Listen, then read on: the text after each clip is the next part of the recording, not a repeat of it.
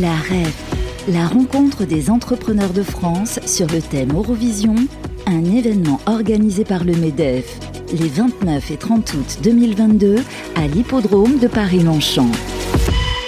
Bonjour à toutes et à tous, merci d'être avec nous. Nous sommes en direct, nous sommes le 29 août 2022, une journée qui démarre à la rencontre des entrepreneurs de France qui signe aussi l'ouverture de nos programmes sur toutes nos radios. Vous êtes sur Carbone Zéro, la radio, vous êtes sur Radio Imo, mais vous êtes aussi sur le groupe Territoria. Merci d'être avec nous. Une rentrée sous haute, euh, on va dire, vigilance, à la fois politique, géopolitique, économique. Beaucoup de questions qui seront posées pendant ces deux jours, avec bien sûr un parterre de politiques, de ministres qui se succéderont. Et on va tâcher, les amis, de couvrir cet événement euh, à la fois euh, important, mais en même temps poser les questions de fond euh, qui nous font penser peut-être que la rentrée sera particulière. Je vous propose d'ouvrir euh, cette première séquence avec une intervention citoyenne, mais aussi savante, avec l'auteur d'un livre que j'ai lu il y a quelques mois, un livre magnifique, qui est un livre anthropologique, mais aussi avec une portée sociologique sur la transformation de nos sociétés, à la fois depuis l'origine. Il est l'auteur d'un livre qui s'appelle Métamorphose, il est présent sur le plateau, Michael Raymond. Bonjour Sylvain. Bonjour Michael. Merci d'être avec nous. Alors Michael, vous avez la particularité, alors vous avez publié ce livre, Métamorphose, dont, dont on va parler, mais vous avez aussi la particularité, c'est d'être un professionnel en activité. Mais vous avez un parcours un peu particulier. Vous étiez avocat en droit international, spécialiste de l'arbitrage et de la médiation. Euh, donc voilà, donc ça vous donne un regard. On voit bien hein, le, côté académique euh, de, votre, réflexion. Et le groupe familial, vous avez repris le, groupe familial, le groupe Raymond, qui est dans le 13e arrondissement, euh, depuis euh, quelques années. C'est pour donner un petit peu une image. voilà. Question.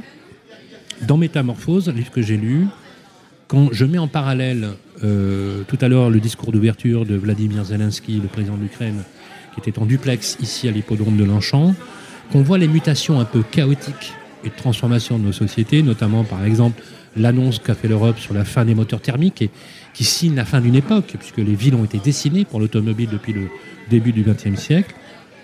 On ne peut pas s'empêcher de penser à votre livre.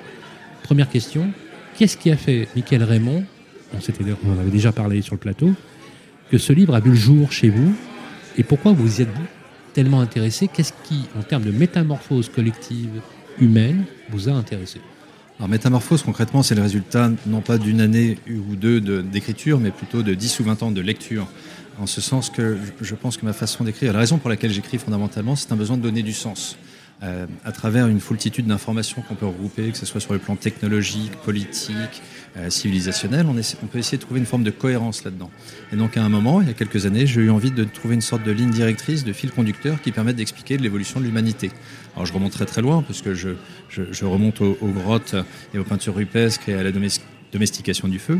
Euh, mais j'essaie de trouver donc cette cohérence depuis le passé, le présent et le futur aussi, en tâchant d'expliquer euh, pourquoi la société est telle qu'elle est aujourd'hui, pourquoi elle fonctionne de la façon dont, elle fonctionne aujourd'hui, et aussi avec une partie prospective euh, où j'essaye d'imaginer comment pourrait fonctionner le monde de demain.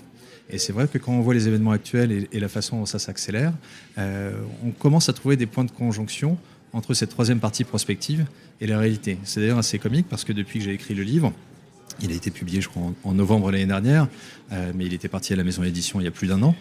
Euh, mais j'ai continué à prendre des notes euh, dans les revues scientifiques, dans les revues politiques ou autres. Et, je prends des notes sur tout ce qui se confirme, entre guillemets, entre ce que j'ai pu imaginer il y a deux ou trois ans et la réalité telle qu'elle se réalise aujourd'hui. Est-ce qu'il n'y a pas quelque part de nature un peu prophétique dans votre livre? Moi, ça m'a beaucoup frappé, notamment euh, dans votre livre, vous, vous, parlez de la transition, de l'évolution. Elle est souvent chaotique. Oui. Est-ce que c'est inhérent à la nature même de l'évolution des sociétés et parfois, le corollaire du chaos, ça peut être aussi une guerre, ça peut être aussi des conflits, ça peut être des, niveaux de résistance. Alors, à une vitesse beaucoup plus accélérée que dans le passé, puisque vous pointez, vous pointez, vous, la technologie comme étant quelque chose qui va être fondamental, même le creuset de la nouvelle humanité. Oui, de, bah de tout temps, en fait, l'évolution technologique est allée en s'accélérant et ça se confirme aujourd'hui. Il y a des choses qui sont réalisables aujourd'hui qui n'étaient pas envisageables il y a un ou deux ans.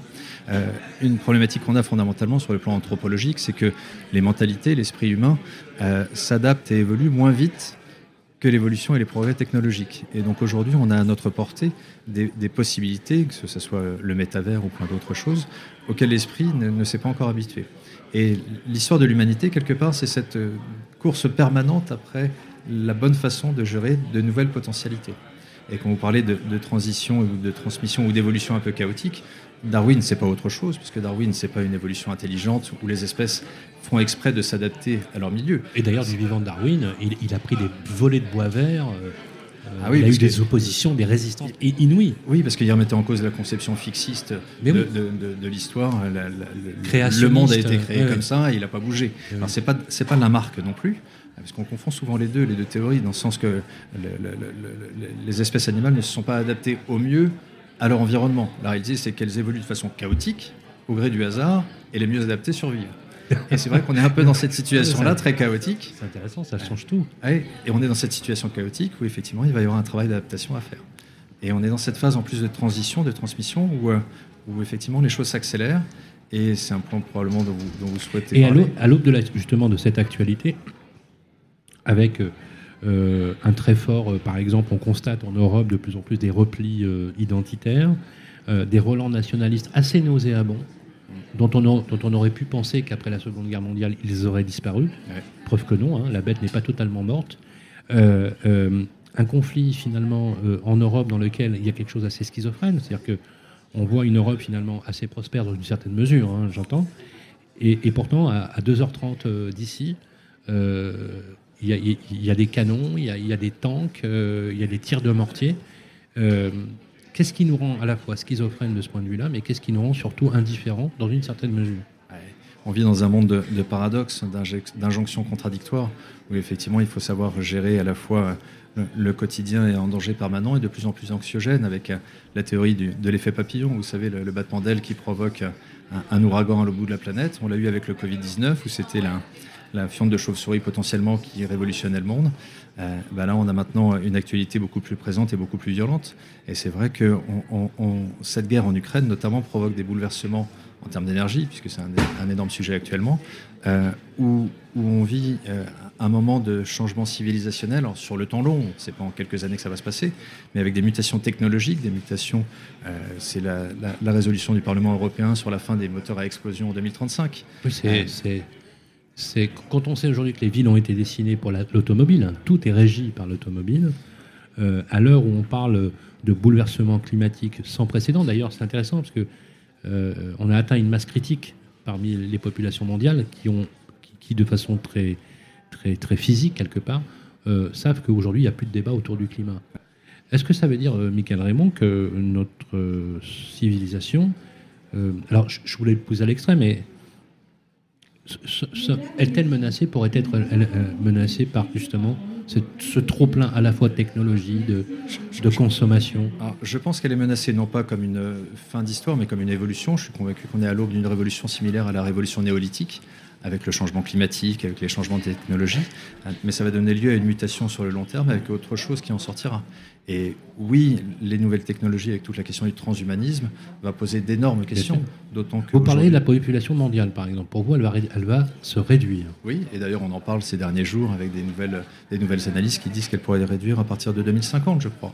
Euh, ça va poser d'énormes questions euh, civilisationnelles et même de gestion des, des, pays. Comment imaginer que certains pays vont accepter de voir leur population diminuer de 10, 20, 30, 40 dans les régimes démocratiques, il y aura peut-être des aides ou ce genre de choses. Dans les régimes un peu plus autoritaires, euh, on aura plus que des aides sur le, le, renouvellement des générations. En Chine, euh, une ministre a déjà commencé à dire que ce serait bien que les couples aient au minimum deux enfants. Et quand on sait euh, comment peut fonctionner le régime chinois, ça sera peut-être un peu plus qu'une invitation est-ce que d'ici quelques dizaines d'années, on n'aura pas un certain nombre de régimes comme ça qui régulent la politique de natalité non pas vers le bas, mais plutôt vers le haut Est-ce que finalement le bouleversement de ces polarités ne vont pas faire apparaître des nouveaux modes de gouvernance auxquels on va se soumettre de facto Parce que quand on prend, par exemple, euh, bien évidemment, euh, je pense que vous avez compris, je parle du rapport entre la Chine et Taïwan en ce moment, qui est à mettre en relief entre ce qui se passe avec l'hégémonie russe en Ukraine mais aussi les pays du pourtour euh, frontalier euh, de la Russie, on est en droit légitimement de se poser la question. La question fondamentale, c'est que ferons-nous, que feront la les puissances européennes, que fera l'Europe, que fera l'OTAN, que fera l'ONU? Est-ce qu'on n'est pas finalement un peu impuissant par rapport à ces évolutions? Alors je vais même remonter encore plus en amont parce qu'effectivement il y a un fort risque que l'exemple ukrainien fasse tache d'huile sur, sur, sur Taïwan et la Chine. Mais avant toute guerre physique et militaire, il y a une guerre d'information à, savoir les peuples fondamentalement n'aiment pas la guerre, donc il faut les conditionner, il faut communiquer pour qu'ils soient convaincus de la pertinence et de la légitimité d'une guerre. C'est ce qu'on voit dans tous les régimes autoritaires, c'est ce qu'on voit en Russie notamment, sur l'opposition et, le fait de brider la communication et les, journalistes. Mais la communication aujourd'hui, c'est plus tant les journalistes en tant que tels, pardon Sylvain, mais les réseaux sociaux aussi. Et donc là, on va avoir un risque d'évolution du gouvernement et de, des masses. Et j'imagine dans le livre, vous vous en souvenez, euh, un remplacement du gouvernement des peuples par les États par un gouvernement des communautés, par les réseaux. Et ceux qui détiendront l'information, et on sait que la vérité est un concept très subjectif et variable, depuis Trump notamment, vont avoir un énorme poids dans la gestion euh, de l'humanité de demain. Belle conclusion. Merci, Michael Raymond. Euh, je rappelle que vous êtes l'auteur du livre Métamorphose qu'on trouve aux éditions Bussière. Bussière, on le trouve dans les bacs. Oh, la FNAC, Amazon, partout. Sur Amazon, vous faites une requête sur Google et on trouve le. Je vous encourage vraiment à lire ce livre, Métamorphose, signé Michael Raymond. Merci Michael Raymond d'être passé sur le plateau. Merci Je vais vous revoir tout à l'heure avec une autre casquette, celle euh, de l'élu syndical que vous êtes, que vous êtes aussi le défenseur d'une profession, puisque je rappelle aussi que vous réalisez le rêve des Français au quotidien, c'est-à-dire que vous les logez décemment et dignement, et c'est bien le sujet du jour. Merci Michael Raymond, on enchaîne avec ton programme. La rêve, la rencontre des entrepreneurs de France sur le thème Eurovision un événement organisé par le MEDEF les 29 et 30 août 2022 à l'hippodrome de Paris-Longchamp.